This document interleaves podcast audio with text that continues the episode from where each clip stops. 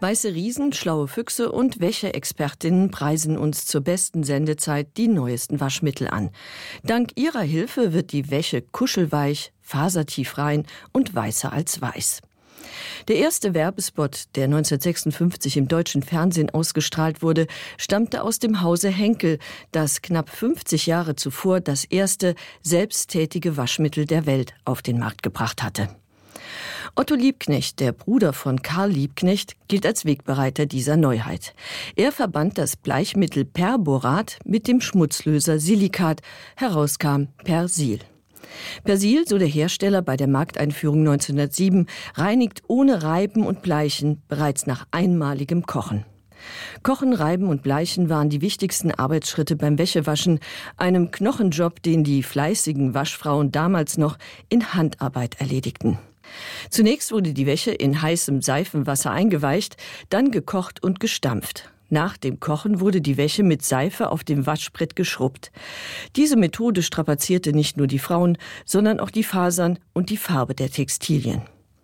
Zum Schluss wurde die Wäsche ausgespült, ausgewrungen und zum Trocknen aufgehängt bzw. zum Bleichen auf einer Wiese in die Sonne gelegt und immer wieder mit Wasser benetzt. Jahrtausende lang wurde Wäsche mit Seife gewaschen. Seife löst Fett, allerdings hinterlässt sie Rückstände, die beim Bügeln der Wäsche sichtbar werden. Diese Flecken sowie die Vergilbung der Wäschestücke standen im Fokus der ersten Bleich- und Waschmittelhersteller. Da ihre Produkte die zeitraubende Schwerstarbeit der Frauen erleichterten, fanden sie großen Zuspruch. Bereits 1799 entwickelte der schottische Chemiker Charles Tennant auf der Basis von Soda das erste Bleichpulver für Wäsche, das rasanten Absatz fand. Dieselbe Erfahrung machte Fritz Henkel, der 1878 ein Bleichpulver aus Soda und Silikat auf den Markt brachte. Henkels Bleichsoda ging weg wie warme Semmeln. Kurz nach der Einführung von Perborat als Bleichmittel und Silikat als Schmutzlöser kam 1914 das erste Waschmittel mit eiweißlösenden Enzymen auf den Markt. Otto Röms Bonus konnte eiweißgebundene Flecken ohne viel Schrubben selbst in kaltem Wasser lösen. Der Fokus der Hersteller verschiebt sich jetzt auf schonende Waschmittel, da die Textilindustrie immer mehr feine Gewebe verarbeitet, wie zum Beispiel Kunstseide. 1932 entwickelt der Chemiker Heinrich Bertsch ein Waschmittel, das laut Reklame wertvolle Textilien wächt, pflegt und verschönt.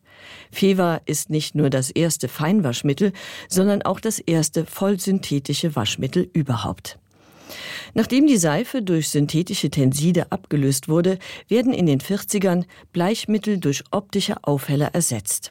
Die Weißmacher sorgen dafür, dass vergilbte Wäsche heller wirkt. Dafür, dass die Wäsche sauber wird, sorgen bis zum Einzug der ersten Vollwaschautomaten in den 60ern die Hände der fleißigen Waschfrauen.